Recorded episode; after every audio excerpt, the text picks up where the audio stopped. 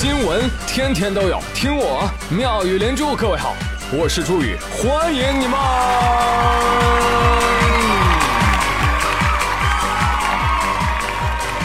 谢谢谢谢谢谢各位的收听啦！最近的网上有句话很火哈，叫“养儿不防老”。哦。擦防晒霜才防老。哎呦，防晒霜还有这个功效呢！好了，你信了，于是打算把养儿的钱拿去买防晒霜。挺好，六十年后你就是最美的老妖婆。谁能跟你比？那你不生孩子还能还你健康苗条呢？在这里给精致的猪男猪女们提个醒儿：养儿不防老，操心死得早，省钱又好看，还是防晒好。一白遮百丑，生娃毁所有。不信瞧你爹，枸杞不离手。人到中年不容易啊，有的时候就需要别人帮帮忙。但是老弟，哥哥都求你了，就借我这么点钱啊！最近男子刘某不干好事儿，需要钱啊，就动了歪脑筋啊，偷了室友的电脑啊，结果呢就被徐州警方追逃。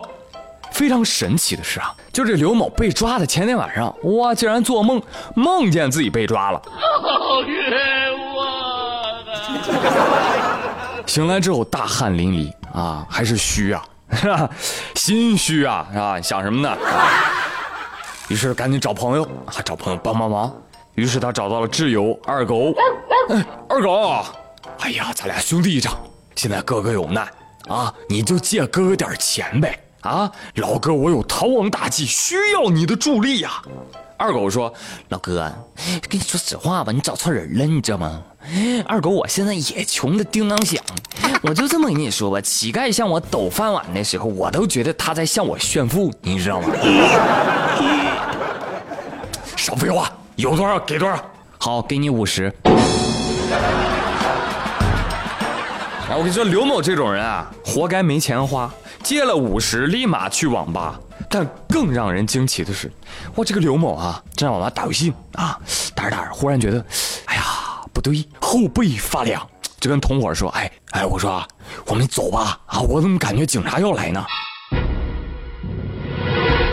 正说着呢，后面有人拍他，哎，是不是刘叉叉？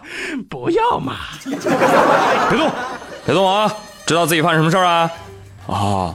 好了，走吧。哇，看看这种神奇的预感。然后把他带回去之后，就问他了：“你跑啊，你跑啊，你你能跑多久？你告诉我。”大哥呀，我知道跑不了多久，但是能跑多久跑多久，逍遥一时是一时。你可拉倒吧！你借五十块钱你还逍遥啊？啊，你逃亡就借五十块钱呢？你这人缘啊，我这给你不是说一般的差，你知道吗？怎么着？曾梦仗剑走天涯，因为人缘不好放弃原计划，是不是？你这个项目启动经费不足，你就算能够预见未来，你又能怎么样呢？是不是？对呀。所以你这个创业计划就是不对的，你知道吧？你要看到自己的优势，地表最强第六感，你知道吧？戴个墨镜，摆个摊那直接可以开张了，择天改命由此开始，是吧？哎，当然啊，但是你这个小偷小摸的啊，还是希望你能改过自新，好不好？毕竟你还蛮励志的啊！你看，朋友们，连小偷都努力圆梦了啊，梦里面的事情都实现了，你还有什么理由不努力啊？盼了好久，终于盼到今天，梦了好久，终于把梦实现，是吧？嗯。现如今啊，很多的小毛贼啊，使了天大的心机，干成了屁大点事儿。哎呀，这种人啊，这辈子也就这样了。前几天，重庆沙坪坝刘女士家的这个餐馆进来一位二十多岁的熟客，很熟了，这一个月天天搁他们餐馆吃饭啊，而且每次啊，小伙子只点一份十一块钱的盖浇饭。然后呢，这一天啊，还是嗯。点了这个盖浇饭，吃了吃，然后呢，结账的时候，小伙拿手机在刘女士面前，哎，还是那么一晃，哎，老板结个账，你看十一块钱付过了啊，走了啊，拜拜。慢着，老板娘今天注意到，小伙子说钱付了，但是手机的提示音却没有响。小伙子，你过来，来来来，我看看你这个结账界面。哎，老板，这是个人隐私，能随便给你看吗？嗯，刘女士遭到了拒绝。这玩意儿还隐私，你把支付记录给我拿出来看看，要不然你这个没附上，你知道吧？啊，你要不给我看看以前的支付记录也行。都被小伙拒绝了。刘女士这一联想，这小伙子为什么每次都吃十一块钱的盖饭呢？哦，支付页面是张截图吧，小伙子啊！随后两个人发生激烈争吵，刘女士立即报警，直到警方问话，小伙子仍然是嘴硬不承认。经过协商，小伙子最终还是一次性的补交了当日的餐费十一块，还有一个月的餐费三百块，就是截图。哎，这也给很多的老板提个醒啊，这个收款还是要以到账提示为准，图片人马的可以轻松伪造，好吗？小伙子，你这个很幸运啊啊，骗吃骗喝一个月，补齐了就算完事儿了。我觉得警察叔叔，这应该算制售假币了吧？话说这有的人啊，一辈子只有三种成功：支付成功、下载成功、登录成功。但是这种人啊，连支付成功都没有，活该你失败一辈子，你知道吧？这一点啊，你你就得多学学王传君了。王传君是谁啊？我不是药神里面的眼镜男。哎，对了，还是爱情公寓里的关谷神器。为什么要学王传君呢？最近他在接受采访的时候说：“我曾经很长一段时间处于失业的状态，卡里啊就只剩一百万了，很慌啊啊！后来卖掉了房车，给自己时间重新思考我到底要什么，才振作起来。”好了，朋友们，接下来为各位隆重介绍一下百万很慌王传君。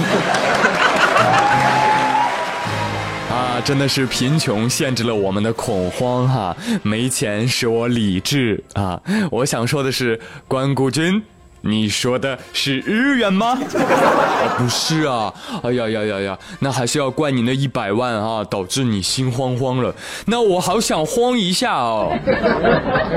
真的，现在我的心态啊，哦呦，别说一百万哈，现在卡里剩一百块，我一点都不慌的，稳的一米啊，稳如老狗。真的，关谷君，我要是卡里有一百万，我三年没事干，我都不慌的。吓好了，笑完之后，其实要告诉大家，这段话其实是有下文的。这王传君他说的是，查了一下银行卡余额，还有一百多万啊，还够用。啊，当时很慌，又想当导演，又想当编剧，什么都想干，但都没有什么成果。哎，这是完整的对话。所以说啊，真的是只有真正经历了这个人生大起大落的人。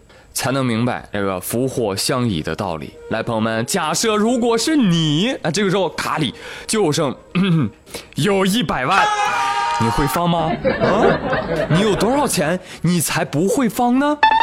欢迎给我留言哦。好了，说了半天，可能很多人还是不知道王传君是谁。我不是药神是啥？没关系啊，你还没看，所以有机会去电影院瞅一瞅吧，值得一看啊。据说现在很多保险公司啊。就纷纷为这个本地的大爷大妈就包场子，就免费观看《我不是药神》，很好的啊，这绝对是一部啊买保险教育宣传片啊。好了，朋友们，今天妙连珠就说这么多，祝大家平安喜乐，感谢您的收听，我们明天再会喽，拜拜。